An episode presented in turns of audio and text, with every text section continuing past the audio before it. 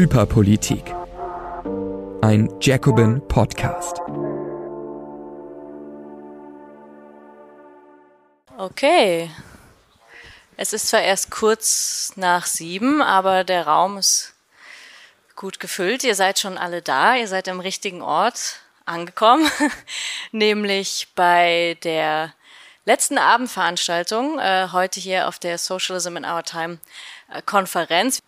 Ja, das ist äh, tatsächlich ein, ein besonderer Moment für uns, weil wir eben viele Veranstaltungen haben äh, mit ganz vielen internationalen äh, Gästen und bei uns ist heute Anton Jäger. Hallo Anton, ähm, ihr könnt gerne ihn begrüßen. ähm, Anton hat nämlich schon äh, viele, viele Beiträge ähm, bei Jacobin geschrieben oder wir haben viele Beiträge von dir auch ähm, übersetzt. Anton ist eigentlich äh, Historiker und also wirklich äh, deswegen schreibt er auch viel über Ideengeschichte oder über die Geschichte von auch politischen ähm, Diskursen. Und deinen ersten Text, den wir von dir übersetzt haben, war zu Linkspopulismus, der alle aufgeregt hat als Text. Und einer der nächsten Texte ging eben zu Hyperpolitik. Und das war erstens ein Begriff, den wir alle nicht kannten und gedacht haben, was soll das bedeuten? Aber das Essay war so äh, schillernd geschrieben oder hatte sozusagen, hat uns auch begrifflich einen ganz neuen äh, Kontext eröffnet, dass wir das erstens sofort übersetzt haben und auch und ganz, ganz viele uns auch dazu angeschrieben haben und gesagt haben, wow, ähm, das gibt mir jetzt einen neuen Begriff an die Hand, mit dem verstehe ich viel, viel besser unsere politische Gegenwart. Und der Begriff hat ja auch dafür gesorgt, dass ähm, wir uns überlegt haben, einen ganzen Podcast danach zu benennen. Ähm, also ähm, offensichtlich hat er uns so inspiriert, dass wir gedacht haben, ah ja, der bringt etwas auf den Punkt, nämlich diese absolut extreme Politisierung ohne politische Folgen. Das ist ja auch das, ähm, wie wir das äh, hier genannt haben. Und viele der Texte, die du dazu geschrieben hast, sind jetzt eben in diesem äh, Band erschienen. Deswegen sage ich die äh, Weltpremiere, die Buchpremiere hier von Hyperpolitik jetzt bei Surkamp. Es ist, ich habe es jetzt gerade gehört, es ist jetzt erschienen, aber es ist noch nicht käuflich zu erwerben, außer exklusiv hier. Und Anton ist hier, also ihr könnt ihn danach auch ähm, ja, bitten, das zu signieren oder wie auch immer. Also das ist jetzt tatsächlich äh, ein exklusiver Abend. Äh, das habe ich jetzt oft genug gesagt und ähm, weil ich mich selber so darüber freue. Denn tatsächlich, wenn man, äh, wie wir jetzt diesen äh, Podcast die ganze Zeit macht und ich rede ständig von, von Hyperpolitik, aber habe natürlich auch ein bisschen zugegeben meine eigene eigenwillige Interpretation davon. Deswegen freue ich mich sehr, dass wir heute Abend die Chance haben, nochmal auf den Grund zu gehen. Wie bist du darauf gekommen? Was genau meinst du damit? Und dann vielleicht finden wir auch ein paar gute ja, Beispiele, was beschreibt eigentlich äh, Hyperpolitik ganz genau. Also schön, dass du hier bist, schön, dass ihr hier seid und ihr werdet dann später auch noch die Gelegenheit bekommen, Fragen zu stellen an Anton. Aber wir werden erstmal darüber sprechen, was zum Geier bedeutet Hyperpolitik. Ja, danke. Können alle mich hören? Ja, so. Äh, vielleicht mache ich. Ja, ich mache es so. Ähm, ich versuche alles auf Deutsch zu machen. Mein Deutsch ist ähm, gut genug, aber nicht sehr gut. Also wenn es in extremen Fall, dass ich etwas auf Englisch muss sagen, dann äh, lasse ich es auch wissen. Ähm, das Buch hat eigentlich angefangen und ich schäme mich ein bisschen dafür mit einem Tweet.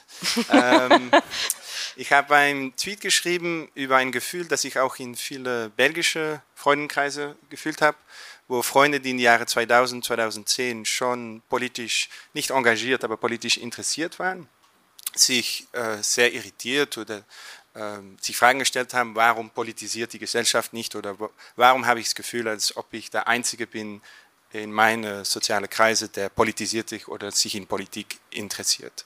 Mhm. Und dann glaube ich in 2022 oder 2021 habe ich mit den gleichen Menschen noch ein Gespräch darüber gehabt und, er hat gesagt, und dann haben sie gesagt, Viele von den Kreisen sind jetzt schon politisiert. Äh, viele Freunde, die ganz ihr Leben apolitisch oder sogar antipolitisch waren, interessieren sich jetzt in politische Fragen.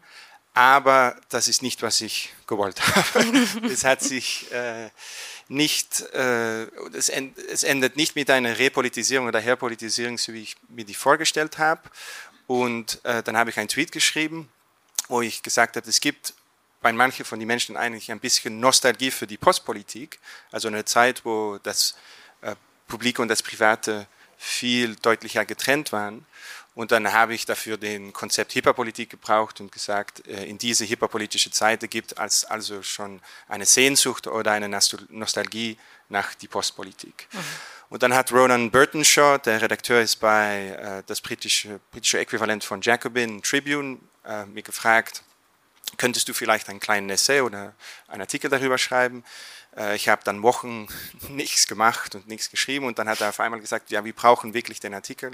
Dann habe ich auf eine Nacht einfach alles im Blender geschmissen und dann ein Stück geschrieben und ich war eigentlich nicht sehr zufrieden mit dem Stück. Ich habe gedacht, es ist ein kleines Stück, das ich jetzt aus Freundschaft schreibe und äh, wenn ich verpflichtet fühle, um und dies äh, in die Öffentlichkeit zu schmeißen. Und dann hat es schon ziemlich gut resoniert. Und mhm. äh, dann habe ich ähm, geduldiger nachgedacht über was Politik, äh, Hyperpolitik eigentlich heißt. Und was wir eigentlich im Buch machen oder was das Buch versucht zu tun, ist eine Chronologie nicht nur von der Demokratiegeschichte, aber auch von der politischen Geschichte in die letzten 100 Jahre zu machen also den Übergang von Massenpolitik im 20. Jahrhundert nach die Postpolitik von den 90er Jahren und die Jahre 2000, die Antipolitik von den Jahren 2010, die man oft auch Populismus hat genannt, aber vielleicht ist Antipolitik ein besseres Wort dafür. Und dann die Hyperpolitik, ich glaube, von den letzten sieben, sechs Jahren und die wirklich ein Akzelerationsprozess untergangen ist in die letzten drei oder vier Jahre.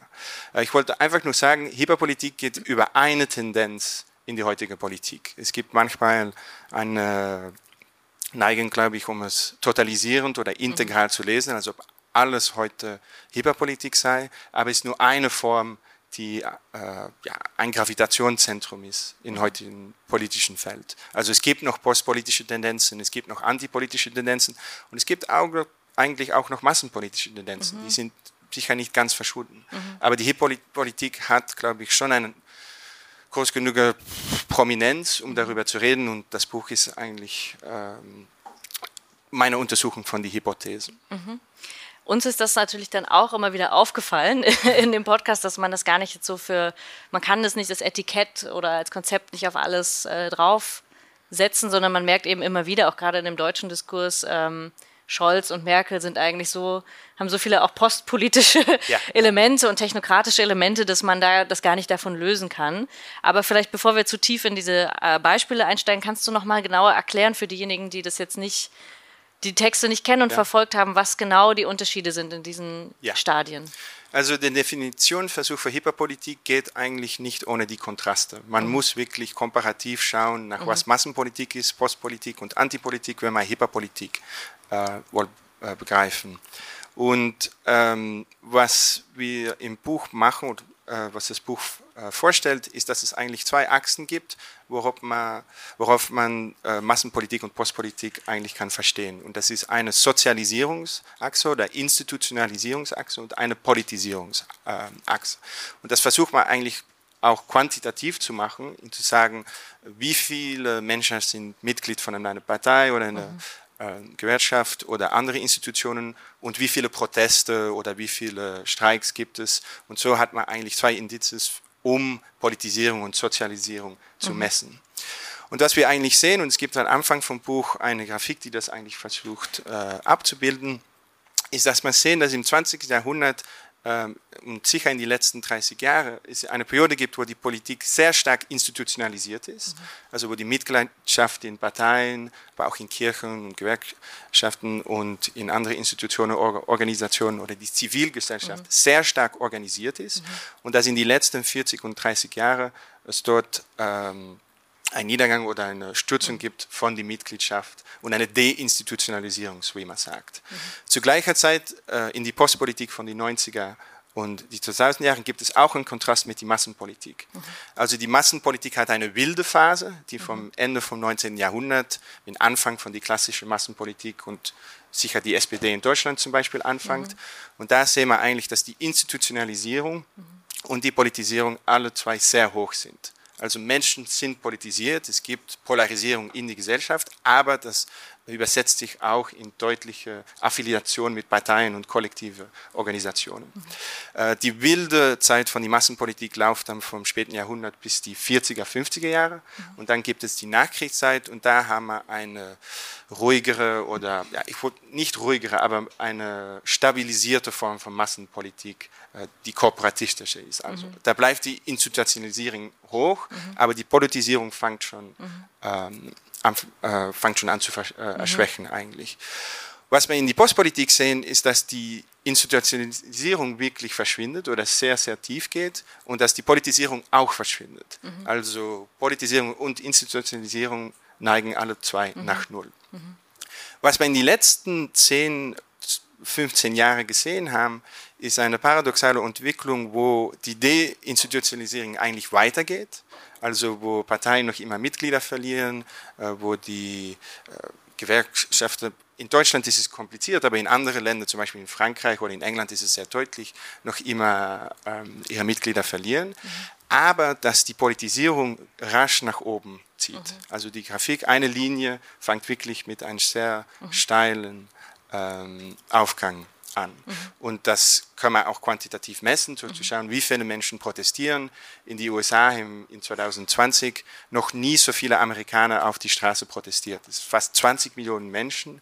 Es gibt jetzt ein Buch von den amerikanischen Journalisten Vincent Bevins mhm. über die Jahre 2010, das heißt If We Burn.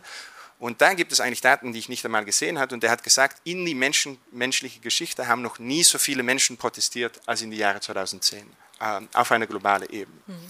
Und was wir also sehen, ist eine K-förmige Entwicklung, wo die Politisierung wirklich stark nach oben geht, mhm. aber die Institutionalisierung noch immer nach unten. Mhm. Und das ist äh, eine Situation ohne Präzedent. Also wenn man nach die Grafik schaut, haben wir eigentlich keine wirklichen Vorbilder oder keine ähm, Äquivalenzen, um das zu, zu erklären. Mhm. Und Hyperpolitik als neues Konzept ist einfach ein Versuch, um die mhm. Situation zu erklären und zu schauen, was ist Politisierung ohne Institutionalisierung mhm. und warum bleibt sie auch folgenlos. Mhm. Und was hat es dann eben für Folgen, wenn eine Gesellschaft so von Hyperpolitik, äh, also wenn sie sozusagen, wenn, wenn die Proteste, die es gibt, so folgenlos bleiben? Also ja, ähm, es hat natürlich viel zu machen mit 2008. Mhm. Also 2008 ist wirklich der Moment, wo die Politisierung wieder anfängt um äh, zu steigen. Und das hat natürlich alles zu tun mit der Finanzkrise von 2008, die nicht mhm. nur ein amerikanisches ähm, Ereignis ist, aber auch ein europäisches und ein globales Ereignis. Und das äh, macht eigentlich eine Situation, wo es zehn Jahre von äh, Protestbewegungen gibt, mhm. die damit zu tun haben. Und ähm, was wir zu gleicher Zeit natürlich auch sehen, ist, dass ähm, die strikte Trennung zwischen Publik und Privat, die es in den mhm. 90er und die Jahre 2000 gab, mhm. wird dadurch viel, viel schwächer. Mhm. Und man sieht das auch sehr deutlich, nicht nur in Romanen, aber auch in viel Untersuch, dass in den 90er Jahren und 2000 Menschen einfach nicht gerne über Politik reden, mhm. aber auch zu gleicher Zeit zum Beispiel nicht öffentlich reden über, auf welche, welche Partei sie zum Beispiel mhm. wählen. Und zum Beispiel in Flandern oder Belgien, wo ich herkomme, in die 60er und 70er Jahre gab es nicht einmal eine Frage, ob man das privatisieren kann. Äh, jeder hat gewusst, dass wenn man in ein äh, sicheres Bezirk oder eine sichere Stadt gewohnt hat, dann ist man als Sozialist nach äh, spezifische Krankenhäuser gegangen, man ist in die Kirche gegangen. Also die Parteien, nicht nur die Kommunisten, aber auch die christendemokratischen Parteien in Belgien, mhm. haben eine sehr äh, starke Kraft gehabt, auch am privaten Leben von vielen Menschen. Mhm. Und das ändert sich wirklich in die 90er Jahre und die 2000, wo es eine Privatisierung von das Politische gibt. Mhm.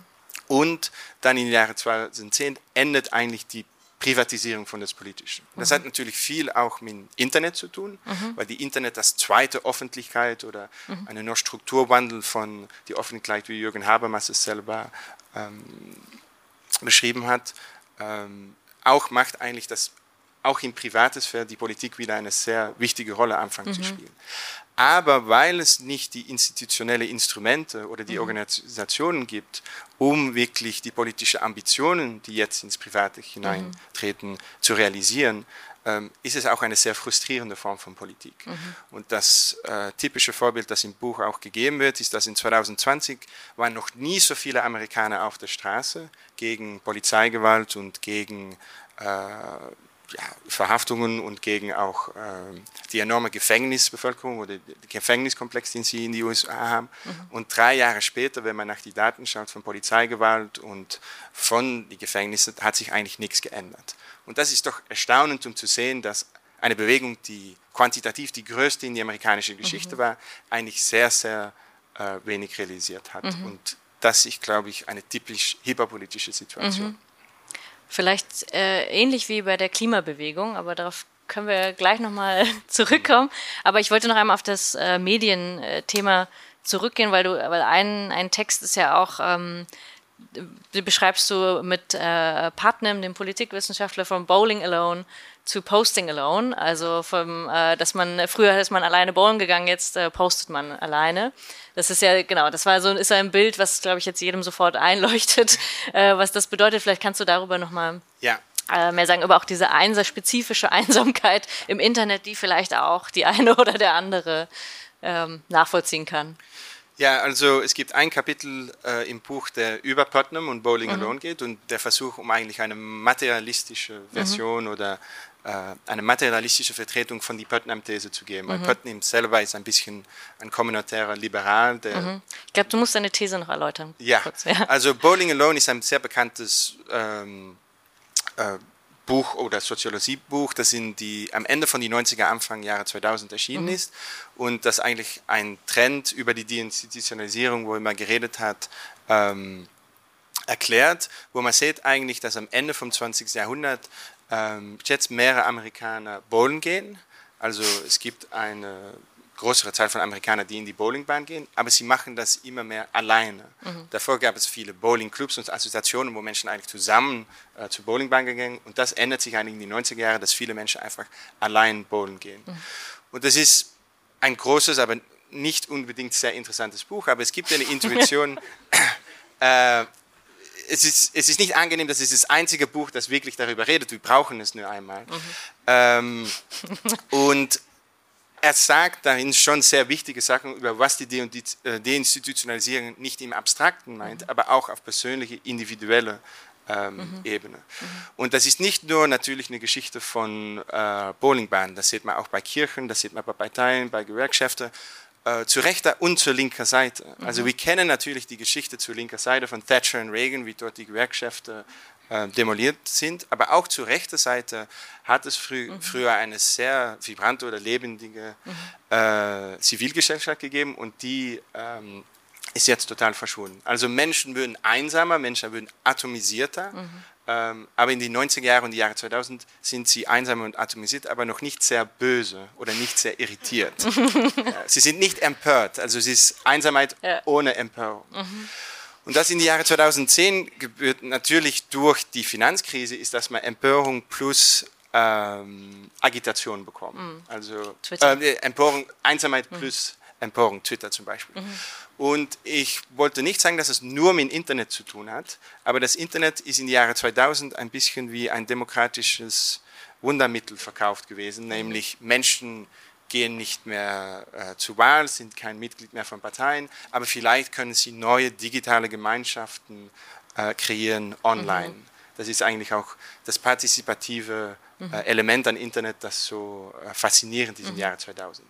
Aber was wir mit den sozialen Medien im Jahre 2010 sehen, ist, dass es also mit dem Internet eine enorme Polarisierung gibt. Also man hat das Gefühl, dass die Bowling Alone Menschen, die sich nicht in die Politik interessiert haben, online wieder auf Politik interessieren können. Mhm. Aber da kommt natürlich auch keine dauerhafte Organisation bei Schau. Mhm. Weil das Unterschied zwischen einer Facebook-Gruppe, einer Kirche zum Beispiel, ähm, ich komme selber aus einer christlich, christendemokratischen Familie. Die Frage, ob man aus der Kirche weggegangen ist oder vielleicht nicht Christendemokraten bei die Wahl äh, würde wählen, war einfach unmöglich, um, um, zu fragen. Das war einfach, äh, es wurde angenommen, dass jemand in einer Familie oder einem Bezirk das mhm. macht. Ähm, der Unterschied mit einer Facebook-Gruppe ist, ist, dass es sehr leicht ist, um die Ausstiegskosten sind sehr niedrig. Mhm. Es ist einfach viel leichter, um wegzugehen aus einer, aus einer Facebook-Gruppe. Mhm. Und das heißt eigentlich, dass es neue Politisierung gibt, äh, sicher digital. Äh, ich glaube, jeder, der ein paar Stunden auf Twitter ist und die die Empörungswelle nach sich sieht kommen, das schon erfahren hat. aber das äh, äußert sich nicht in dauerhafte Organisationen oder digitale Parteien, die auch mhm. Einen Medienzyklus oder einen elektoralen Zyklus überleben. Und man sieht das sehr deutlich in Italien zum Beispiel mhm. mit die Cinque Stelle oder die mhm. Fünf-Sterne-Bewegung. Äh, das war eine digitale Partei, die total digital gebaut war mhm. und die jetzt schon fast verschwunden ist mhm. eigentlich. Mhm. Und du beschreibst ja auch in dem Text, das finde ich eben, also weil wir auch in dem Podcast natürlich viel über Gewerkschaften und linke Parteien sprechen, weil das das ist, was uns berührt, aber natürlich äh, besprichst du auch zum Beispiel äh, Trump als ein, ein, eine Symbolfigur, ähm, der eine Bewegung hat, aber eben auch keine Partei hinter sich. Und das ist ja so ein, äh, ja, es gibt das Beispiel auch von rechts eben oder von. Also es wird viel geredet ja. über Hyperpolitik zur linken Seite. Also mhm. die BLM-Vorbilder, die ich schon gegeben habe, sind typisch. Aber zur rechten Seite gibt es auch sehr frappierende Vorbilder davon. Mhm. Also auf 6. Januar 2021, wie die Trump-Anhänger eigentlich ein äh, Kapitol bestürmt haben, nach mhm. dass die Wahl äh, manipuliert wurde mhm. durch Biden sozusagen ähm, da gibt es ein sehr bekanntes Video von zwei Trump-Anhängern, die vor dem Kapitol stehen. Und sie haben alle zwei auf Waffen mit, glaube ich, und sie haben sich ausgerüstet vor die Invasion. Mhm. Und der eine sagt äh, zum anderen, und wie ist er eigentlich zum Kapitol? Und sagt, like, we can take that thing. Mhm. Wir können das einnehmen. Mhm. Und da sagt der andere, and then do what? und das ist, auch, da. das ist auch, was passiert ist, weil mhm. sie sind hineingegangen und sie haben eigentlich den Platz von der mhm. Macht mhm. okkupiert und danach ist einfach nichts passiert. Dann ist die FBI gekommen, hat ihnen auf eine Liste gesetzt und jetzt sind sie alle verhaftet und haben keinen Job mehr und äh, äh ihr Leben ist nicht so angenehm. Mhm. Und jetzt gibt es eigentlich nichts mehr von die trumpistischen Schwärme, die es am 6. Januar gibt. Mhm. Ähm, weil es eigentlich auch keine Mitgliedlisten gibt. Mhm. Es war sehr informell, es hat sich in WhatsApp-Gruppen organisiert und nicht äh, mit formellen äh, Organisationsstrukturen zum Beispiel. Mhm. Und Trump selber ist auch ein, ja, charismatisch ist vielleicht ein schwieriges Wort mit Trump, mhm. aber ähm, hat auch keine Organisation formalisiert. Es gibt die Republikanische Partei, aber das ist eine Clique oder ein Kartell, die mhm. nur am Niveau vom Staat ähm, existiert, mhm. aber am Niveau von der Zivilgesellschaft ist der Trumpismus eigentlich total nicht organisiert, ist mhm. total nicht desorganisiert. Mhm. Und dabei kommt natürlich auch eine andere Frage, die im Buch behandelt wird, nämlich könnte man Trump wirklich ein Faschist nennen? Auch wenn es ideologisch Tendenzen oder Elemente gibt im Trumpismus, die sicher auch faschistisch klingen oder aussehen.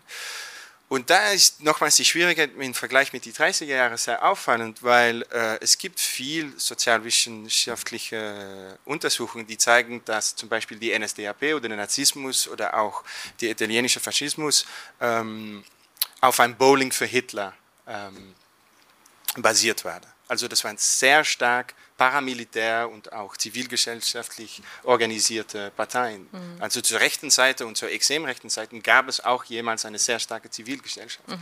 Und die gibt es heute nicht mehr.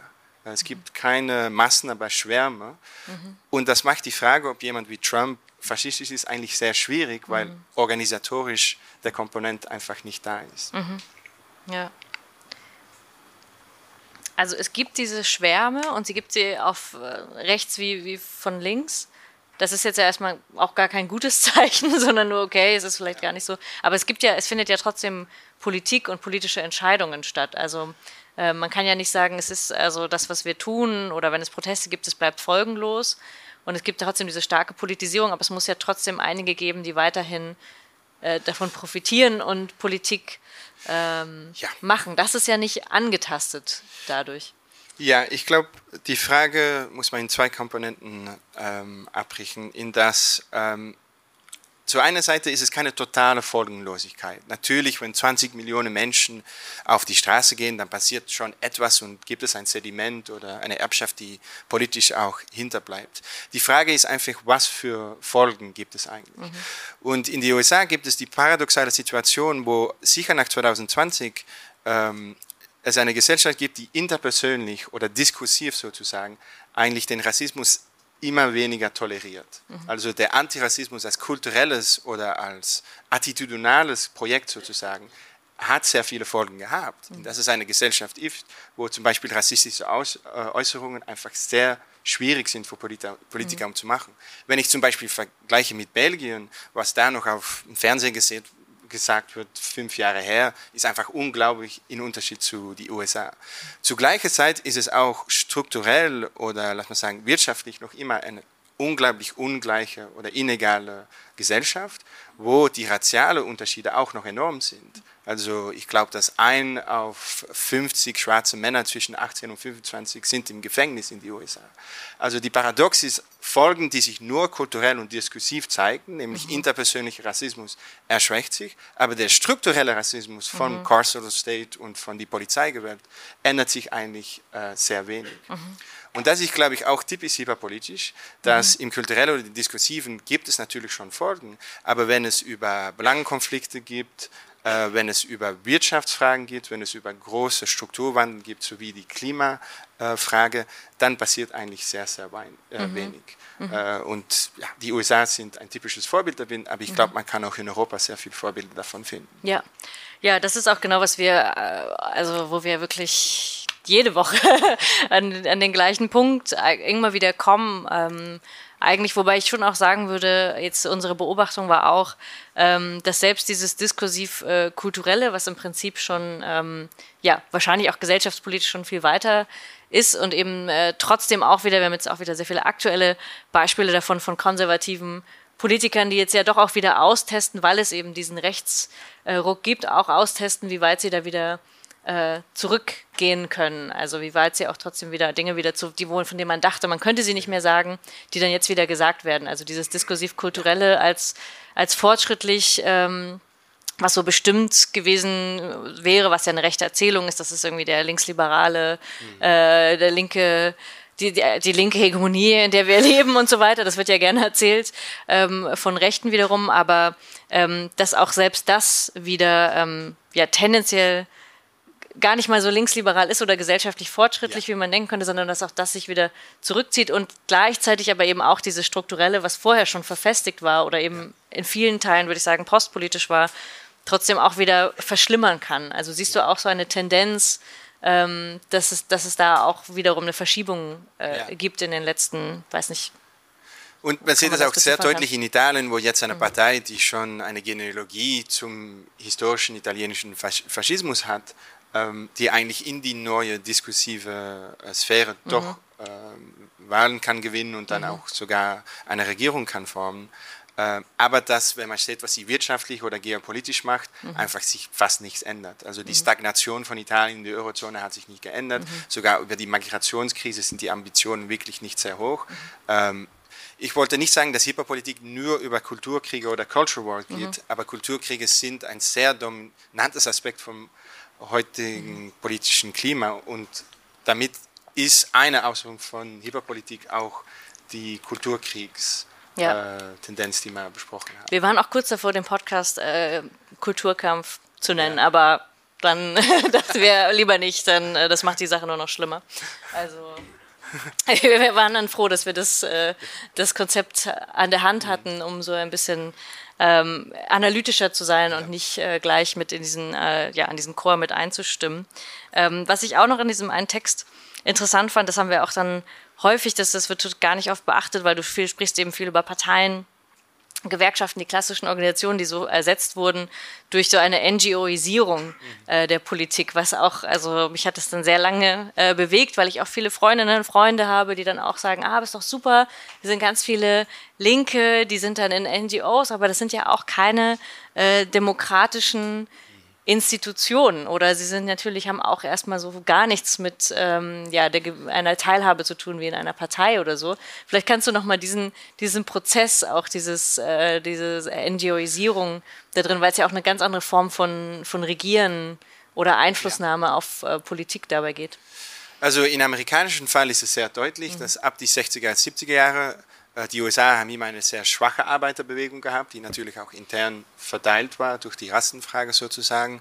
Ähm, aber ab, ab die 60er, 70er Jahre sieht man nicht nur, dass zum Beispiel die Gewerkschaften oder die linke Organisationen in die USA ähm, stark nach unten gehen, aber es sieht auch zur rechten Seite, mhm. dass sogar die Bowlingclubs sozusagen auch äh, verschwinden und das ist eine strukturelle Transformation gibt mhm. im Herzen von der Zivilgesellschaft, wo mhm. die NGOs eigentlich das Vakuum oder the Void, so wie der irische Politikwissenschaftler Peter Mayers genannt hat, dann äh, anfangen zu besetzen. Mhm.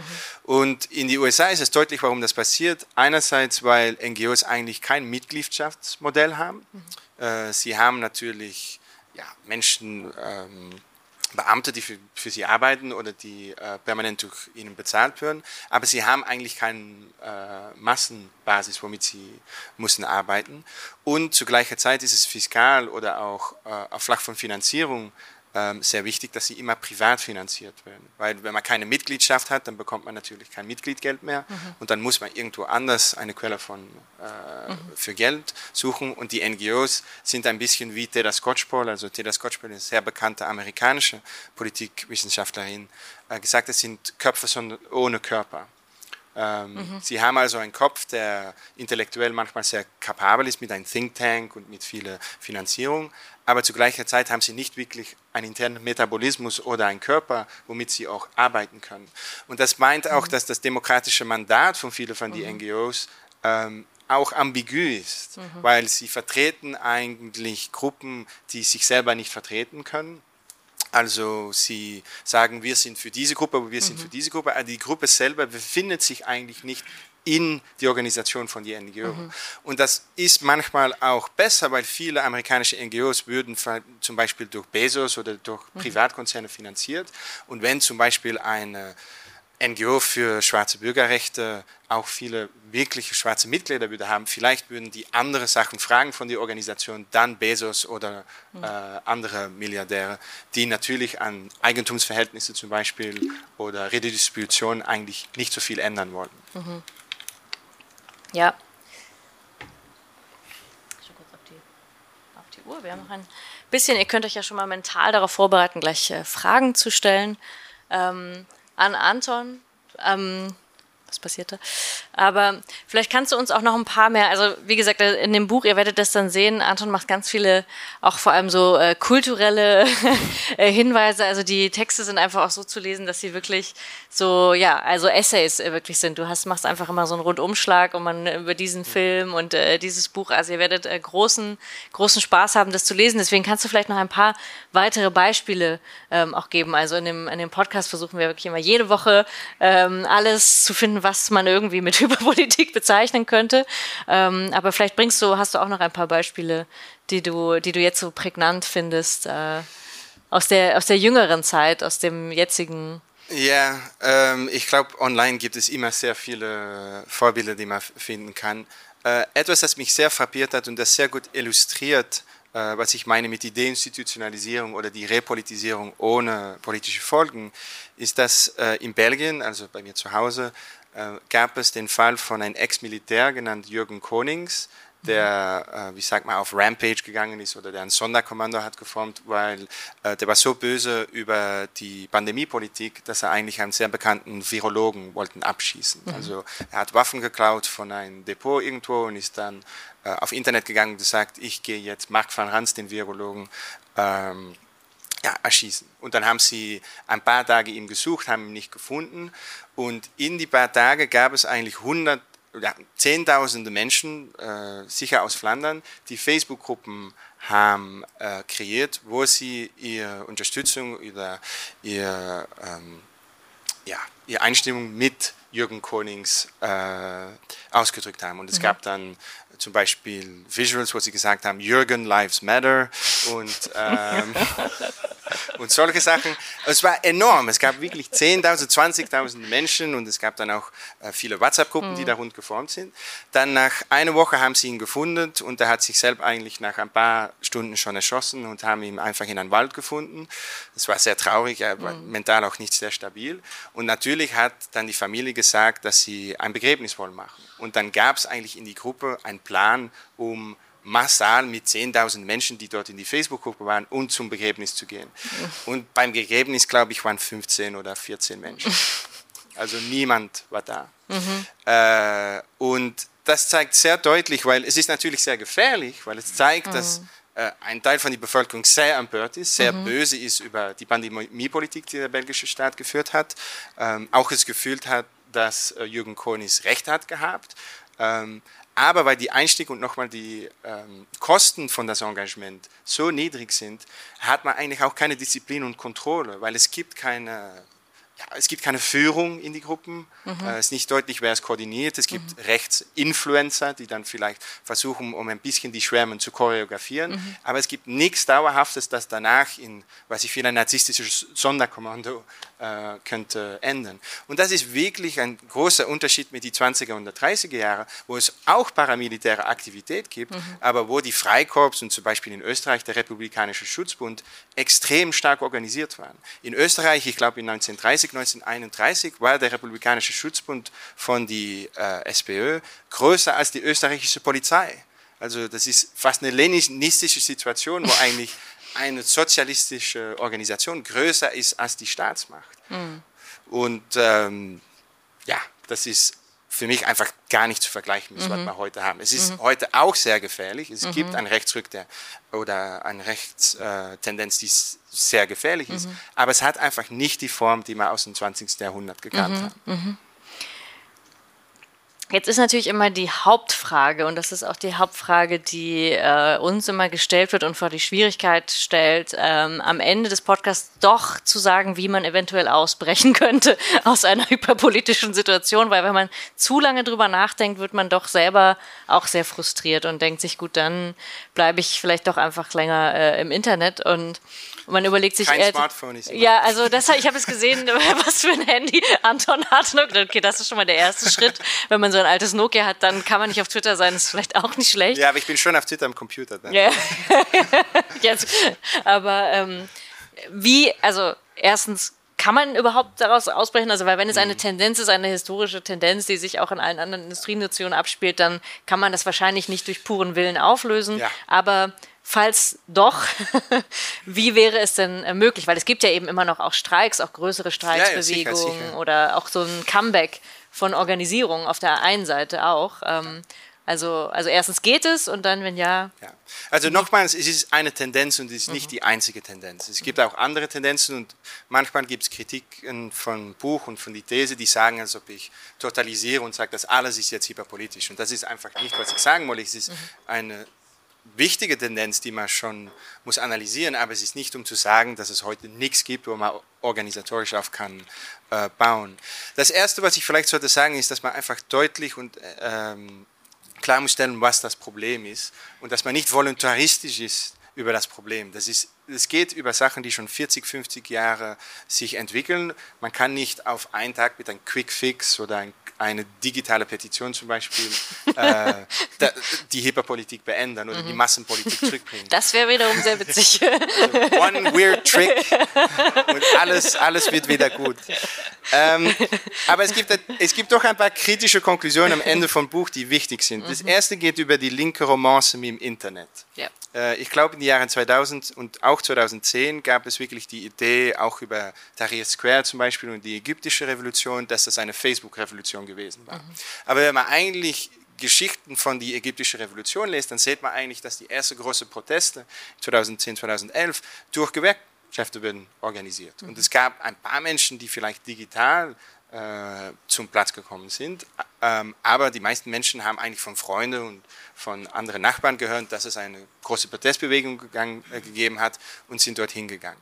Was wir gesehen haben, ist, dass in 2016 auch mit Brexit und Trump, dass die linke oder linksliberale Romance im Internet auch ein bisschen geendet ist, weil sie haben gesehen, mit dem Cambridge Analytica-Skandal zum Beispiel, dass das Internet eigentlich nicht so ein wunderbares, partizipatives Medium ist und dann gab es äh, die Panik über Fake News etc. etc. Mhm die Frage ist einfach, was wir auch deutlich gesehen haben bei Podemos, wir sehen es auch ein bisschen mit Mélenchon in Frankreich, ähm, dass die Idee, um eine exklusiv digitale Partei zu bauen, eigentlich sehr gefährlich ist, mhm. weil man eigentlich was sehr kurzfristiges und nicht dauerhaftes aufbaut und es gibt ein Vorbild zum Beispiel, dass jemand, der früher in die PCF, also die französische kommunistische Partei war, die dann später in La France Insoumise hineingegangen ist und der dann äh, einen Meinungsunterschied mit Mélenchon und die Parteilinie gehabt hat und der eigentlich gesagt hat, äh, ich wollte kein Mitglied mehr sein von der Partei und das Ende von seiner Mitgliedschaft war einfach, dass er nicht mehr auf die Mailingliste steht.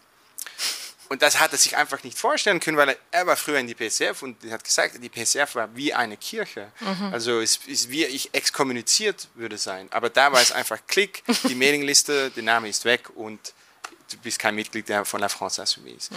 Und das ist wirklich ein Problem mit digitaler Parteien, aber auch mit Internet auf sich, weil das Internet ist eigentlich introduziert oder erfunden in ein Zeitalter, das nicht neutral war oder das nicht kontextuell neutral war. Es gab schon das Bowling Alone, es gab schon die Atomisierung von die 80er und 90er Jahre, die auch viel mit Neoliberalismus hat zu tun. Mhm. Und das Internet hat sich dann äh, ja, erweitert in eine Gesellschaft, die schon sehr stark vereinsamt und mhm. atomisiert war. Also die linke Romance, glaube ich, muss man ähm, entzaubern sozusagen. Mhm. Und das Zweite ist, man darf natürlich auch nicht nostalgisch sein, weil die alte Partei Demokratie sicher zur rechten Seite war auch sehr autoritär. Also ich erinnere mich, dass in die 60er und 70er Jahre in Flandern der Priester ja, gesagt hat, auf wen man sonntags muss wählen. Also das waren auch sehr hierarchische, äh, sehr autoritäre Strukturen und wir leben heute in einer politischen Kultur, wo die Formen von Mitgliedschaft einfach nicht mehr mhm. möglich sind. Aber was man doch sehen, ist, dass auch mit Linkspopulismus von Jahre 2010 und auch mit anderen Engagements wie Bernie, ähm, dass es einen Appetit gibt für Radikalismus oder für Engagement. Mhm. Äh, man kann die Politik nicht ewig aus der Gesellschaft halten. Mhm. Also das meint eigentlich, dass Menschen sich schon engagieren wollen, mhm. aber dass sie manchmal nicht immer die Instrumente haben. Mhm. Und in den USA ist es am deutlichsten, es geht nicht über eine morelle Verurteilung von den Menschen, die in 2020 auf die Straße gegangen sind, weil man kann keine dritte Partei formen in die USA. Das ist fast unmöglich. Man kann sich sehr schwierig in Gewerkschaften engagieren, weil sie illegal sind zum Beispiel. Also das ist auch logisch, dass im Repertoire von, soziale, äh, von sozialen Handeln sozusagen die Menschen erst nach Proteste gehen und mhm. dann später vielleicht an Institutionalisierung mhm. denken. Aber es gibt Vorbilder, zum Beispiel mit der PVDA oder PTB in Belgien, die als linke Partei noch immer wächst, die auch jetzt in die nächsten Wahlen wahrscheinlich ähm, noch größer wird sein. Ähm, man sieht es auch mit DSA in die USA oder auch in andere Vorbilder, wo Menschen sich schon noch dauerhaft können engagieren, ohne dass es komplett äh, folgenlos digital mhm. bleibt. Und man weiß natürlich noch, dass zum Beispiel die SPD und auch viele Massenparteien auf nicht die Institutionen von der Industrie modern, aber eine sehr nahe Verbindnis gehabt haben mit zum Beispiel den äh, Arbeitsplatz. Mhm. Und wir wissen, dass der Arbeitsplatz heute nicht mehr so kohärent ist oder dass auch der Arbeitsmarkt sich stark atomisiert hat. Aber Menschen müssen noch immer in die Arbeit gehen. Mhm. Äh, auch wenn sie auf Apps für Uber arbeiten. Das Kollektive oder das Soziale von der Arbeit wird nicht so schnell verschwinden. Das mhm. Kapital versucht das schon sehr lange, aber das geht nicht ganz. Mhm. Und das meint, dass es archimedische Orte gibt, so wie mhm. äh, das letzte Kapitel im Buch nennt, womit man doch vielleicht ähm, nicht klassisch maschenpolitisch, aber doch nicht nur hyperpolitisch an Politik kann machen. Mhm. Das ist doch eine gute, zumindest eine nicht ganz so frustrierende äh, Aussicht. Wir können ja vielleicht noch gleich ein bisschen äh, konkreter sprechen, aber ich würde gerne ähm, euch auch herzlich einladen, mit dazu zu kommen ähm, in das Gespräch, während äh, du hast das Mikro, genau, ihr könnt euch kurz melden.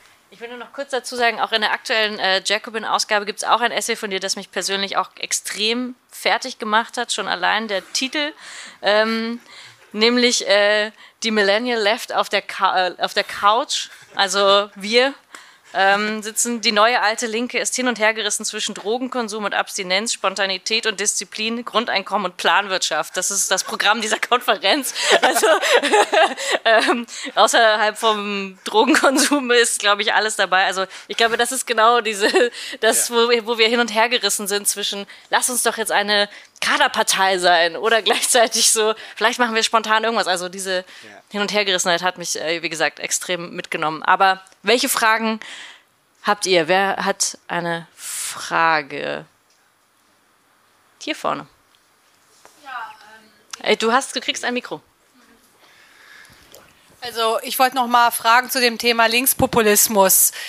Ähm, auf der rechten Seite sieht man ja, dass die Parteien im rechten Spektrum und die sogenannten christlichen Parteien diese Polarisierung, die ja im Internet und in Social Media stattfindet, ja durchaus politisch umsetzen und anpacken. Ob das dann in echter Politik mündet, ist was anderes. Aber zumindest die haben eine politische Heimat, in der sie sich aufgehoben fühlen. Und das ist ja auf der linken Seite überhaupt nicht der Fall. Wenn man sich jetzt links radikalisiert, hat man keine politische Heimat in Deutschland. Die Linke kann oder will es nicht und andere werden durch bürgerliche Medien entweder ignoriert oder äh, treten erst gar nicht in Erscheinung. Dementsprechend frage ich mich, ob da wirklich auch eher dann tendenziell sogar NGOs diese Rolle übernehmen, ähm, aber eben auch jetzt auch Bürgerpetitionen über Campact oder andere Plattformen, wo halt eben sich die Leute dort eine politische Heimat suchen, die klassische Institutionen derzeit nicht bieten. Ähm, ist es in Zukunft dann nicht auch die Gefahr da, dass wir halt dann doch in einen zweiten Faschismus münden. Denn jeder, der sich in irgendeiner Form radikalisiert, und wenn man sagt, jetzt theoretisch jeder vierte AfD-Wähler könnte auch ein potenzieller Wähler der Linken sein, zeigt halt, dass ja, sich die Gesellschaft radikalisiert aufgrund der Probleme, die global nicht gelöst werden. Und dann, wenn die Linke keine Radikalisierung bietet, muss es halt die Rechte machen. Mhm. Möchtest du direkt darauf antworten oder noch eine? Äh, ja, vielleicht direkt. Direkt, ja? ja. Gut, ich habe noch da hinten einen. Ja, ähm, ich glaube, dass äh, das hyperpolitische Zeitalter ähm, für Recht leichter zu navigieren ist, also mhm. die Rechte mehr Vorteile daraus holt. Aber das ist keine neue Geschichte. Es gab immer die Asymmetrie in einer kapitalistischen Gesellschaft. Es gibt also ein Zitat von Friedrich Engels aus 1881 im Buch auch, wo er sagt, Kapitalisten sind immer schon organisiert. Und für mhm. die Menschen, die da in Saal Klaus Offer gel äh, gelesen haben, es gibt die Asymmetrie zwischen äh, die Arbeiterklasse oder das Proletariat und die Kapitalisten, wo die Kapitalisten einfach strukturell eine Macht haben, nicht nur im Arbeitsmarkt, aber auch zum Beispiel in dem Medium am Niveau vom Staat. Also das meint, dass die Organisierungsfrage zur linken Seite viel intimidierender ist dann zur rechten Seite, weil die rechte Seite muss einfach nur stabilisieren oder präservieren und hat eigentlich nicht so große revolutionäre Ambitionen. Ähm, zu gleicher Seite, ja, es, es, gibt natürlich auch die Frage für Engagement heute, äh, Menschen würden zum Beispiel in den USA und im Vereinigten Königreich aktiv aus Gewerkschaften und Assoziationen weggeschrieben. Sie sind wirklich eliminiert gewesen. Also es gibt einen aktiven Teil. Aber dann gibt es auch einen passiven Teil, den man nicht vergessen darf, weil nach das Thatcher eigentlich die Gewerkschaften hat äh, zerschlagen, hat sie auch äh, billige Kredite angeboten an die Menschen, die keine höhere Lohn ähm, könnten äh, abzwingen. Und das sehen wir eigentlich heute auch in einer Kulturindustrie, die ich glaube viel größer und viel diverser ist geworden.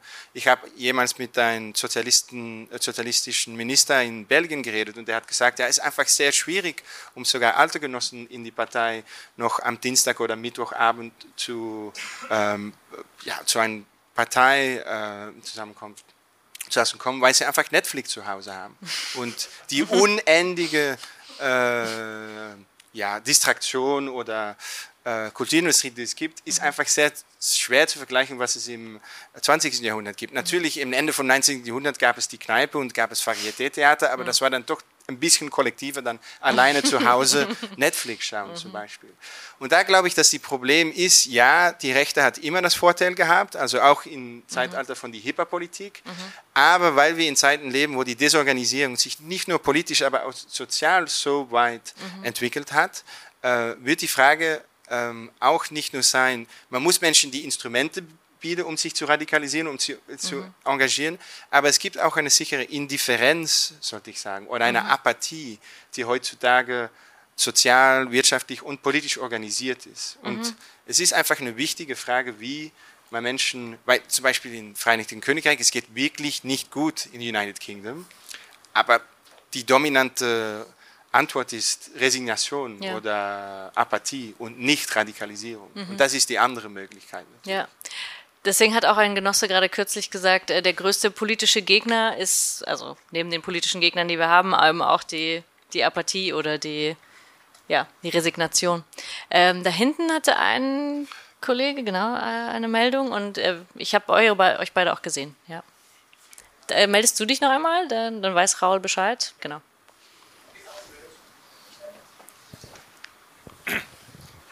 Ja, vielen Dank.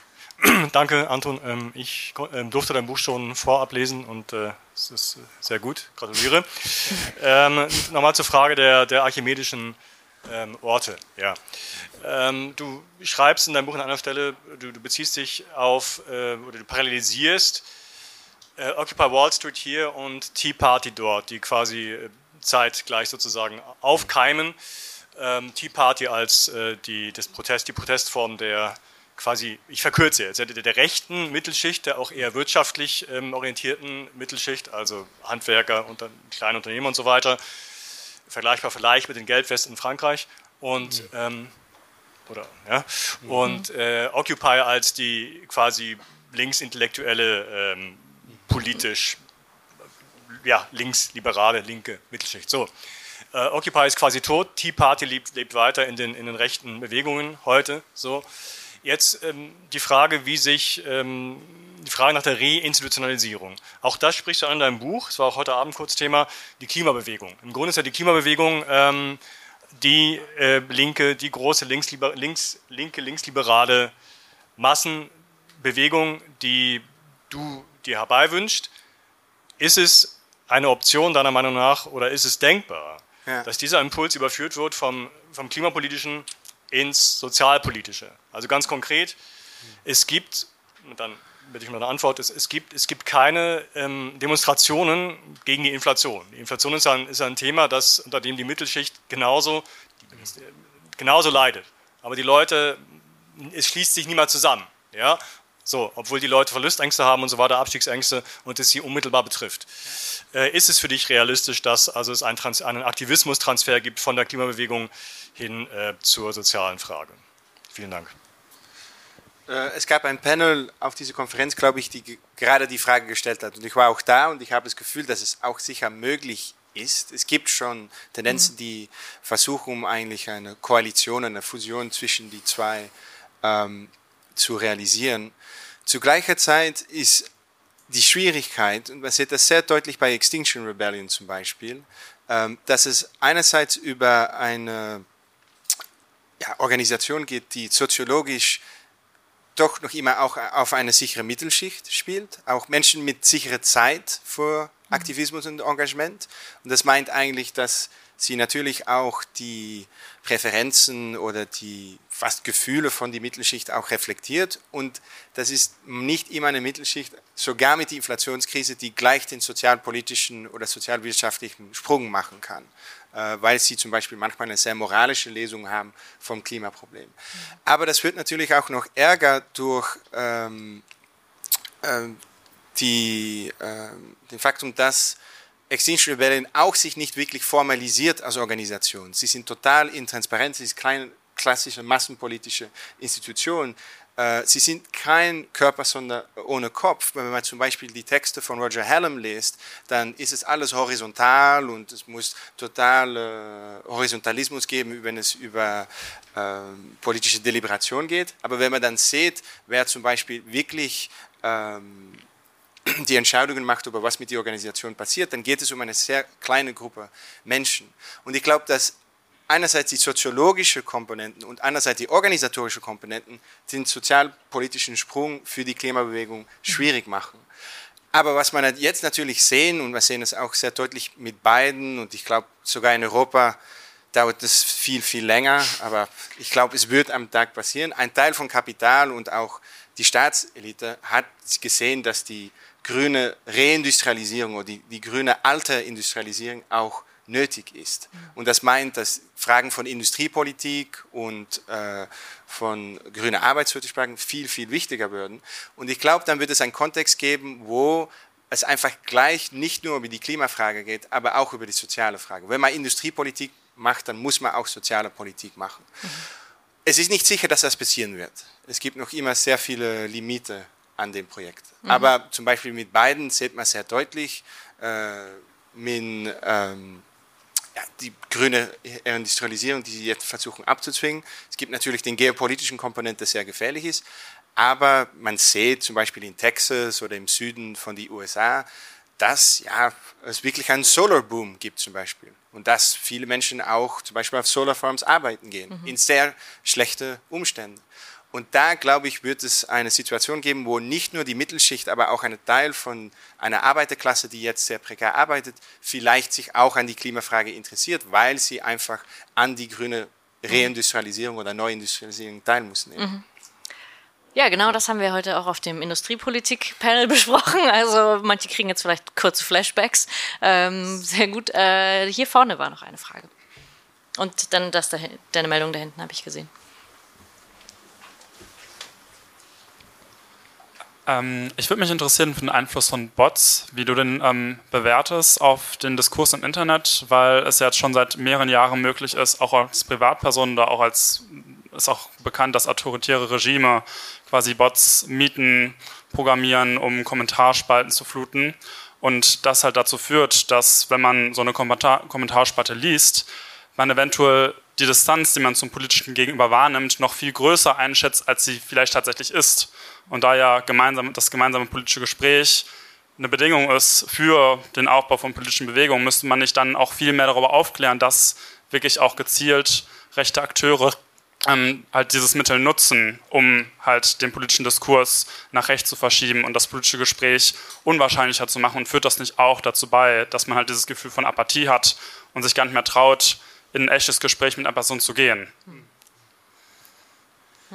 Ja, ähm, sicher. Und ich glaube auch, mit die Bot-Geschichte gibt es einen Teil, der auch im Buch steht, was auch wichtig ist, wenn man zum Beispiel Mitgliedgeld verliert als Partei, ist, dass es dann billiger wird, um eine Zivilgesellschaft zu simulieren online und zu tun, als ob man sehr viele Folge hat, ohne dass man wirklich äh, muss beweisen, dass man sehr stark organisiert ist. Es mhm. gibt sehr frappante Vorbilder davon, zum Beispiel äh, Geert Wilders, also der rechtspopulistische Politiker in den Niederlanden, der äh, Karriere hat gemacht auf Islamkritik sozusagen. Ähm, seine Partei, die PVW, ist eigentlich keine echte Partei. Mhm. Er ist das einzige Mitglied von der Partei und alle anderen Menschen sind Folger. Nicht nur digital, aber sie können sich einfach einschreiben auf eine Liste und dann kommt die Frage natürlich, ja, er kann also Ziffern erfinden, um zu sagen, dass er sehr viele Folger hat, aber niemand kann verifizieren, wie man könnte bei klassische Mitgliedlisten zum Beispiel, ob er wirklich sehr viele Folger hat. Mhm. Und das hat auch zu tun mit der Frage, dass es, äh, man kennt, wir kennen natürlich alle Astroturfing, aber Astroturfing impliziert noch immer, dass jemand dort ist, physisch. Ja, du musst es, glaube ich, erklären.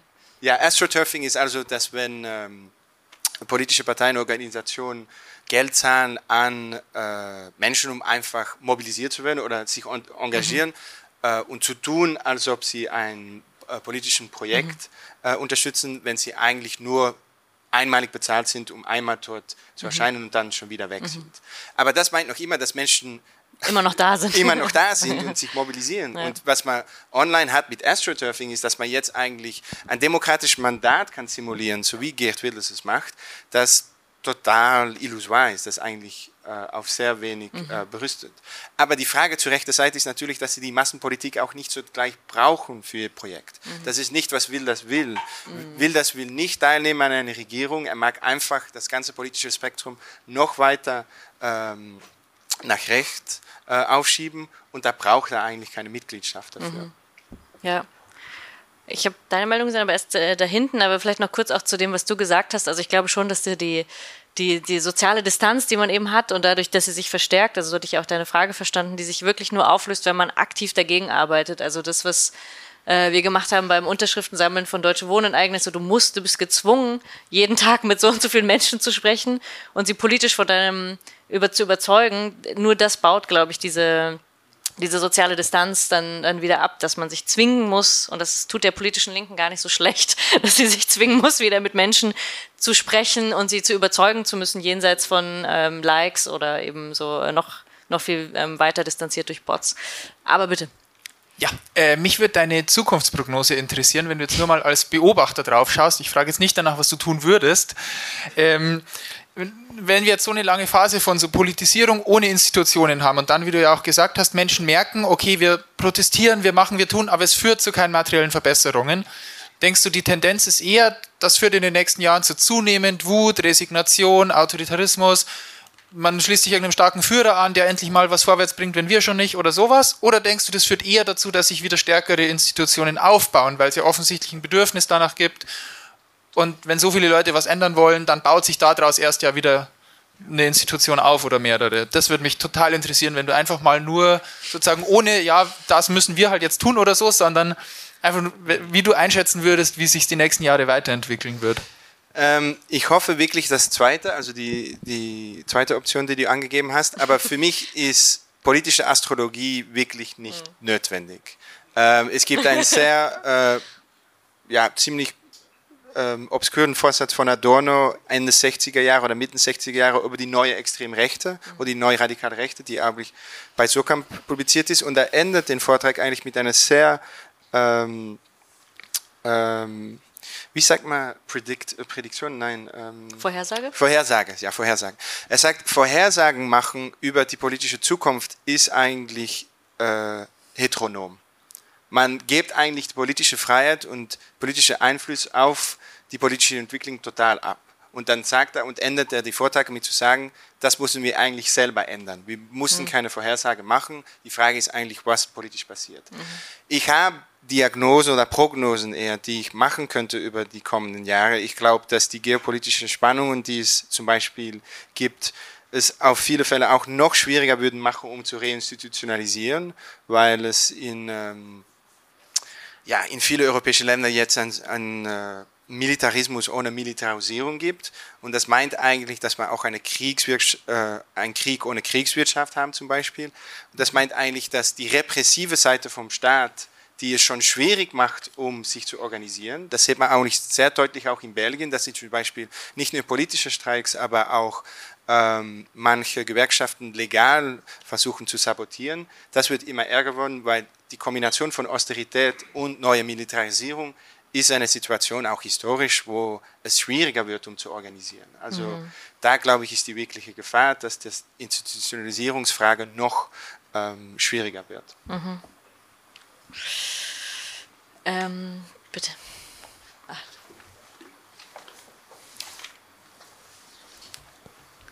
Ist das eine Meldung?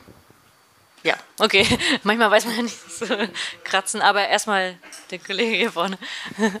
ja, zu diesen, ähm, sagen wir mal, instabilen Organisationsformen oder Flüchtigen oder wie immer man das nennen will, will ich nur einen Aspekt benennen und würde mich interessieren dafür, was Sie darüber denken.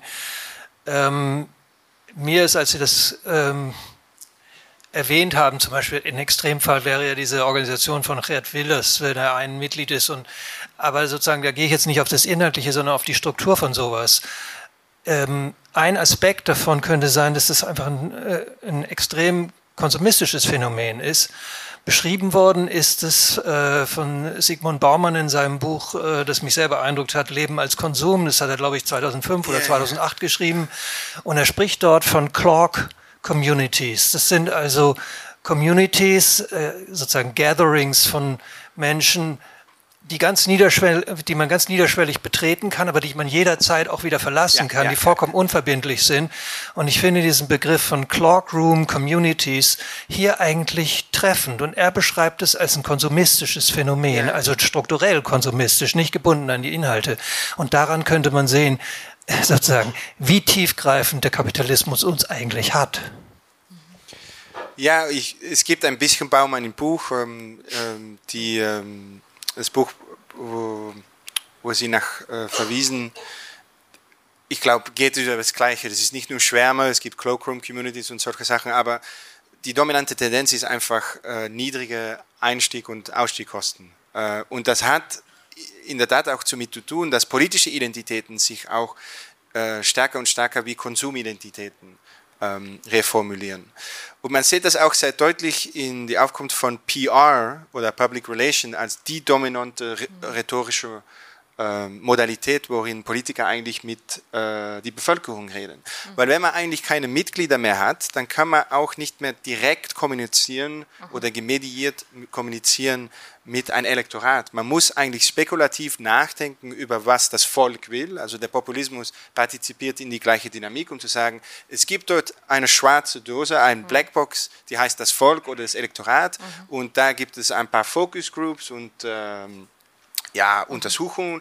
Und so würde ich eigentlich meine Ideologie nicht ähm, unabhängig formulieren, aber ich formuliere sie eigentlich nur auf Basis von den Marktdaten, die ich schon äh, bekommen habe. Mhm. Und das ist eigentlich eine Vermarktung sozusagen von der Politik selber, wo äh, Public Relations und Focus Groups äh, einerseits mit der Demobilisierung zusammengehen, aber zu gleicher Zeit auch man, ja, die Politik ist ein Konsummarkt geworden und Hyperpolitik ist nur ein Teil von der Vermarktung von der Politik. Mhm. Ich glaube, in die Einleitung oder die Introduktion sage ich es auch, ist, äh, Hyperpolitik ist eine marktkonforme Politik, nicht nur nach Inhalt, aber auch nach Form. Mhm. Weil Märkte eigentlich die typische Institutionen sind, wo man sehr leicht Exit-Cost hat. Mhm. Nur ein Arbeitsmarkt nicht, aber das ist eine andere Geschichte. Mhm. Ähm, weil man kann natürlich, so wie man bei einem Fitnessclub ein Abonnement äh, kaufen und dann kann man es wieder abschließen. Und so geht es bei vielen politischen Organisationen heutzutage auch. Mhm. Wobei es eben schon auch, äh, finde ich, hatten wir auch jetzt häufiger diese Gegentendenz und wir sind jetzt hier natürlich äh, bei dieser Konferenz stark äh, haben wir eine starke KPÖ-Fanbase, äh, aber ähm, trotzdem auch, äh, auch zum Beispiel Andy Babler ist ja so ein Gegenbeispiel dazu, zu sagen, selbst in der Sozialdemokratie gibt es eine tiefe Sehnsucht danach. Ähm, deswegen adressiert er das so stark mit der politischen Heimat und ihr kommt jetzt ja. wieder nach Hause. Also es scheint ja schon zumindest ein Stück weit zu funktionieren, auch wieder Leute in diese Großorganisationen ja. zu holen und zu sagen, hier ist doch eigentlich, also das, das ist ja so ein Versuch, diese, diese Organisation wieder, ähm, ihr wieder Leben zu, einzuhauchen durch ein Stück weit Glaubwürdigkeit, dass ob er das tatsächlich alleine wieder umbauen kann, könnte man in Frage stellen, aber zumindest gibt es immer mal wieder diese Tendenzen, das zu versuchen. Ja, und nochmals, es ist, es ist keine totalisierende, der ja. einzige Stil oder the only game in town, wie man ja. auf Englisch sagt. Es gibt auch andere Tendenzen, äh, wo man auch manchmal Vorsicht muss sein, und das ist eine Kritik, die ich auch schon bekommen habe. Äh, es geht nicht über die Romantisierung über eine Gegengesellschaft oder eine linke Zivilgesellschaft mhm. nur um die Zivilgesellschaft. Weil was man zum Beispiel mit PCF und auch die italienische kommunistische Partei in die Nachkriegszeit gesehen haben, ist, dass sie wirklich ein Staat in ein Staat waren, äh, so wie man über die deutsche SPD mhm. jemals auch gesagt hat, mit mhm. ihr eigenes Circuit, ihr eigenes mhm. Krankenhaus, eigene äh, Zeitungen. Aber in den 70er, 80er Jahren war die La Contre-Société, so wie man über die PCF gesagt hat, also die Gegengesellschaft von der Kommunistischen Partei, hat auch keine Antwort gehabt auf die Machtsfrage. Man hat also mhm. eine Gesellschaft in die Gesellschaft, aber damit mhm. wird die revolutionäre oder reformistische Frage eigentlich noch nicht beantwortet. Mhm. Also man muss stets sagen, dass es nicht nur geht über Organisieren, um zu organisieren. Es ist natürlich nicht schlecht, wenn Menschen eine soziale Heimat haben, wo sie sich nicht so einsam fühlen wie in diese digitalen Zeiten. Das mhm. würde für alle, glaube ich, sehr gut sein, weil da muss man auch mit Menschen reden und nicht nur chatten. Mhm. Aber zu gleicher Zeit darf man nicht vergessen, man darf keinen Fetisch davon machen, mhm. weil man hat natürlich auch ein politisches Ziel. Und das ist die Frage, was wollte man dann mit der Organisation machen? Mhm. Und es gibt heutzutage, glaube ich, einen Romantismus über Organisation, der nur über die Organisation geht. Und das ist einfach nicht genug. Ja. Das war eine Meldung bei dir? Ja, gut. Und bei dir, die habe ich auch gesehen. Ja. Erst da drüben.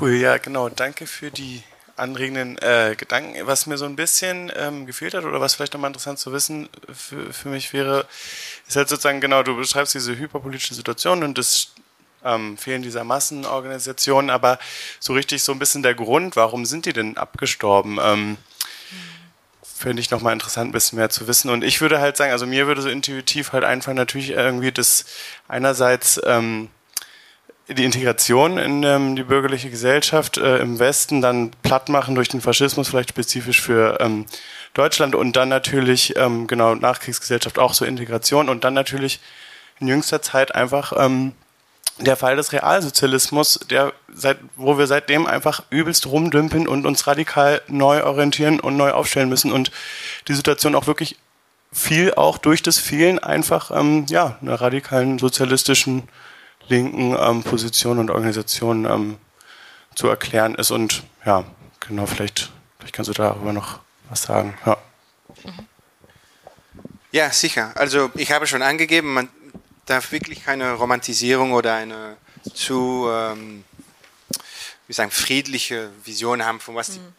Parteidemokratie oder die Massenpolitik jemals war. Es gab auch eine sehr hierarchische, autoritäre Seite, wo viele auch zu Recht seit in den 70er und 80er Jahren auch in die Frauenbewegung, äh, auch eine Emanzipation von diesen Institutionen hat äh, stattgefunden.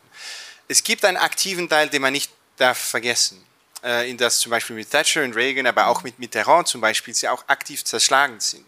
Die PCF ist nicht nur natürlich äh, verschwunden als Massenpartei. Sie hat teilgenommen an die Mitterrand-Regierung und ist danach durch die Austeritätspolitik von äh, dem französischen Staat eigentlich total verschwunden. Also das ist nicht eine natürliche passive Entwicklung. Zur anderen Seite gibt es natürlich auch die Frage, dass es die Integration gibt. Äh, in Deutschland hat es viel mit Faschismus zu machen, aber das ist auch eine Debatte über die Integrationsthese, wie es heißt, wie André Gott sie mal, einmal genannt hat, die ich schwierig finde, aber die mhm. doch sehr wichtig ist und die heutzutage vielleicht auch noch gestellt muss werden. Es ist sicher, dass wir nicht in ein Zeitalter leben, wie Nect und Kluge gesagt haben, dass es noch eine zweite Öffentlichkeit neben die bürgerliche Öffentlichkeit gab. Äh, mhm. Die Arbeiterbewegung in Deutschland hat eine zweite parallele Öffentlichkeit gebaut und die gibt es einfach nicht mehr. Man sieht es auch sehr deutlich, dass man, wenn man heutzutage zum Beispiel äh, im UK äh, zur linker Seite politisch ist, dann muss man auf bürgerlich, äh, für bürgerliche Zeitungen schreiben, man muss auf bürgerliche Fernsehprogramme gehen, etc., etc., weil es einfach keine andere Öffentlichkeit mehr gibt. Äh, zu gleicher Zeit, ja, ähm, der Realsozialismus hat da auch viel mit zu tun, ähm, aber ja, das, das gilt für, für viele von den Fragen. Die, die Frage ist einfach heute, ja, es, es, es wird keine leichte Rückkehr geben zu die Massenpolitik vom 20. Jahrhundert. Ich glaube auch nicht, dass man nostalgisch darüber muss sein oder hoffen, dass man sie, dass sie kann ähm, reanimieren, mhm. als ob es über einen Zombie geht. Mhm. Aber äh, zu gleicher Zeit sind wir jetzt im 21. Jahrhundert und es gibt ähm, Bedürfnisse oder Fragen, die noch viel schwieriger sind als manche 20. Fragen aus dem 20. Jahrhundert, so wie es Klimafragen ein Stück. Und organisatorisch gibt es einfach sehr wenig um eine von den schwierigsten sozialen äh, Probleme in die Menschengeschichten aufzulösen. Und natürlich kann man keine Massenpolitik neu aus, äh, herausfinden, aber wir brauchen schon etwas. Mhm. Und zum Beispiel, was wir in den USA sehr deutlich sehen, ist, dass es gibt eine sehr dichte Korrelation zwischen die Unterentwicklung, Unterentwicklung von amerikanischen Sozialstaat und die Überentwicklung von American Carceral State. Das ist sehr deutlich, weil die Amerikaner eigentlich nie einen wirklichen Sozialstaat gehabt haben. Darum haben sie jetzt so einen enormen Kriminalstaat sozusagen. Mhm. Aber wenn man schaut im 20. Jahrhundert, die Mehrteil von den Sozialstaaten in Europa sind durch die Arbeiterbewegung und durch die Massenpolitik gebaut. Mhm. Und jetzt gibt es also in den USA eine Frage, wie bauen wir einen Sozialstaat ohne Massenpolitik?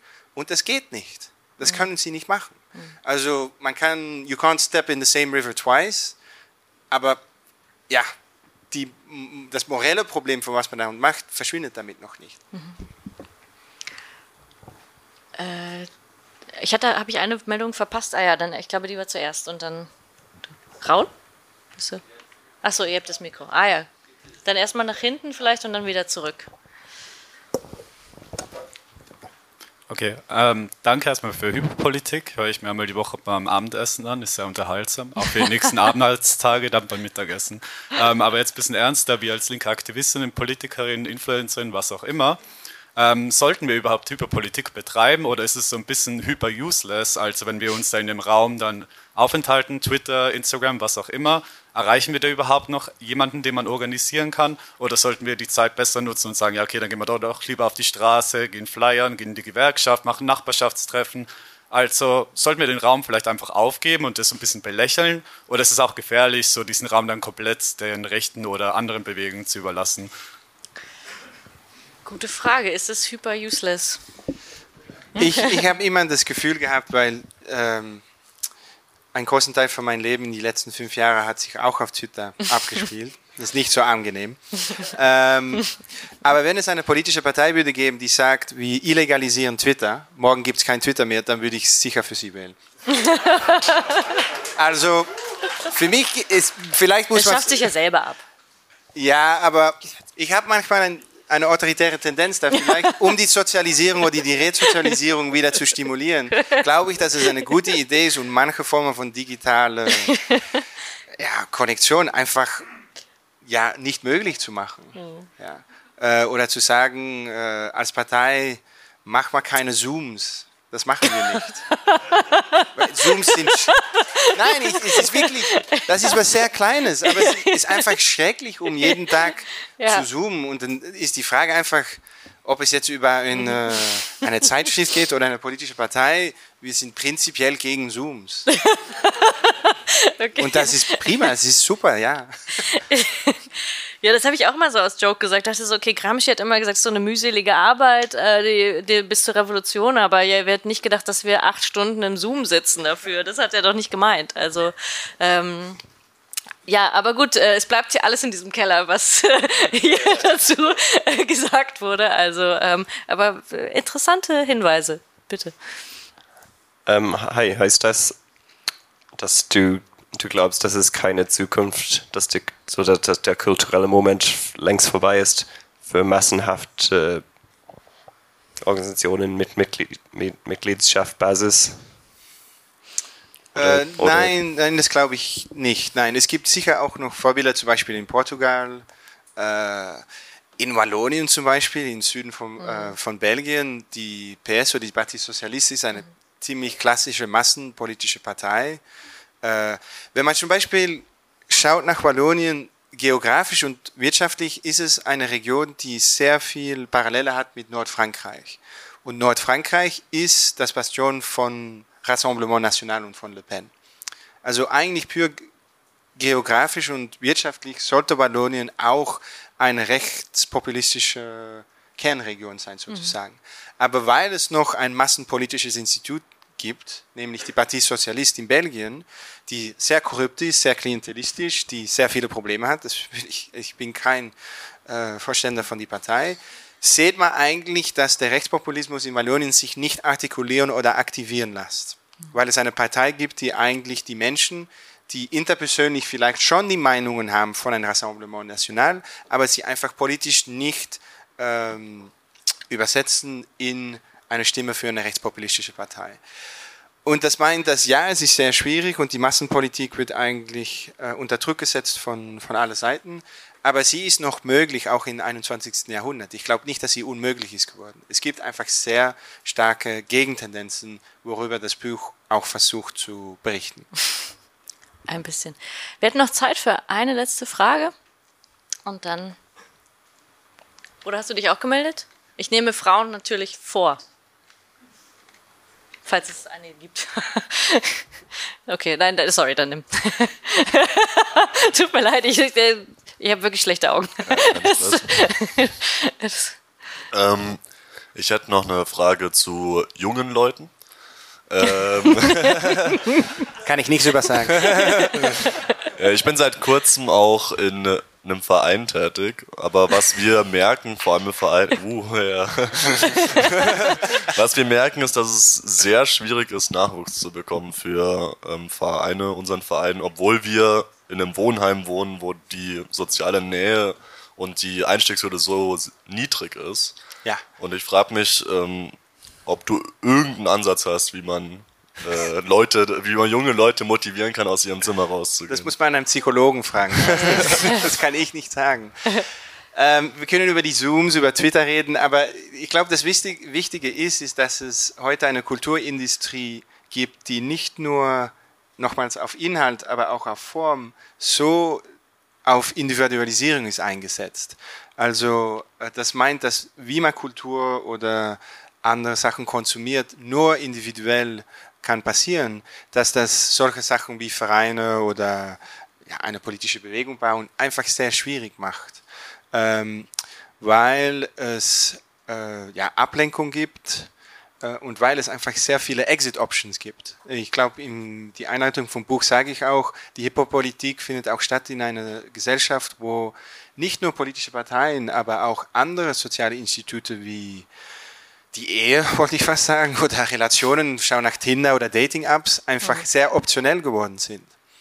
Ähm, und das meint natürlich nicht, dass die Menschen sehr glücklich sind auf Tinder, das weiß, wissen wir auch. ähm, aber das meint schon, dass es dort als, es gibt immer die Option, um zu Hause zu bleiben und was anderes zu machen. Weil am Computer gibt es eine ganze Welt, die ein Substitut ist für die Welt dort draußen. Und das ist eine schwierige Frage. Und ich könnte natürlich sagen, illegalisiere oder schaffe Twitter ab, aber das würde vielleicht, ja, dann bin ich vielleicht ein Putin-Versteher oder sowas. okay. Dabei können wir es vielleicht stehen lassen? Okay. Ich dachte gerade, wie drehe ich das rum, aber kann, es wird sehr schwer. Ich mag kein Argument für Xi Jinping oder sowas machen. Das, da geht, darüber geht es nicht. Alright. Um zu dem Punkt, den wir vor äh, drei Fragen äh, hatten, nämlich auch, dass die, dass die Öffentlichkeiten, dass die Öffentlichkeiten erstmal so nicht nur asymmetrisch sind, sondern jetzt so fast verschlossen sind. Ja. ja. Du willst noch was dazu? Ich wollte. Ähm, ja, wir Ich wollte eigentlich nur Werbung machen fürs Heft, aber. Ah, ja, nein, nein, sicher. Das, das wollte ich auch sagen, was wir gesehen haben, zum Beispiel auch nach dem Linkspopulismus von den Jahren 2010 und dass es dieses Heft gibt und dass es noch andere Hefte gibt, das zeigt äh, zumindest, dass ähm, ich glaube, dass intellektuell manche Debatten viel besser sind als zehn Jahre her. Äh, nicht nur in Belgien, ich glaube auch in den USA, dass intellektuell zumindest sich was geändert hat, wo es Möglichkeiten gibt, um zum Beispiel über Klasse zu reden oder Kapitalismuskritik auf eine Weise, die in 2008, 2007 einfach nicht möglich war.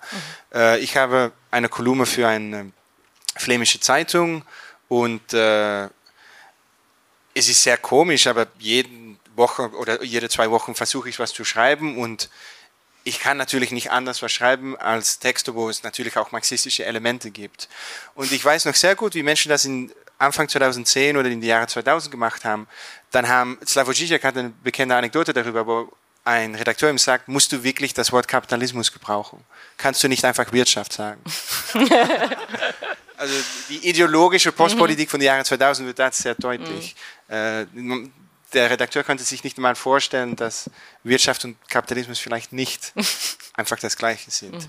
Und das hat sich schon geändert. Ich glaube, es sieht jetzt intellektuell ein, so ein Atemraum, der viel breiter ist. Und das meint eigentlich, dass auch die Streit um die Öffentlichkeit nicht hoffnungslos ist. Sozusagen. nicht hoffnungslos ist. Und ein erster Schritt raus aus dieser Hoffnungslosigkeit ist tatsächlich, sich also Magazine, äh, zum Beispiel Jacobin, ähm, äh, zu holen, dann aber tatsächlich einfach linke äh, Gegenöffentlichkeiten oder auch andere Öffentlichkeiten, ähm, die eine andere Form von sozialistischer äh, Wirtschaft äh, sich vorstellen können und die auch äh, sprechfähig machen und denkfähig machen und auch vielleicht eine andere Kultur. Dazu gehört ja auch diese Konferenz. Wir sind ja tatsächlich hier und nicht in einem Zoom. Auch das ist äh, vielleicht ja gar nicht schlecht und ein erster Schritt raus aus dem hyperpolitischen Diskurs. Wenn ihr gleich noch Anton belagern wollt mit euren ähm, Fragen, dann macht es im Anschluss gerne, sage ich jetzt mal. Ähm, Ja, ich, ich brauche wirklich eine Zigarette, also nicht zu lange. also macht es draußen. Aber genau, draußen gibt es auch nochmal bei dem, äh, hier oben an unserem Tisch gibt es auch das Buch von Anton. Und genau, dann könnt ihr gerne äh, Fragen stellen und das hier exklusiv holen. Ich danke euch für den äh, schönen Abend hier. Wir haben äh, viel äh, gelacht. Danke an den Surkamp Verlag für ähm, das Buch und dass wir hier diese Premiere feiern dürfen. Und danke an dich, Anton, dass du hergekommen bist und gerne wieder. Ich freue mich Danke sehr, an das ist alle jetzt die Danke an Ines. OG äh,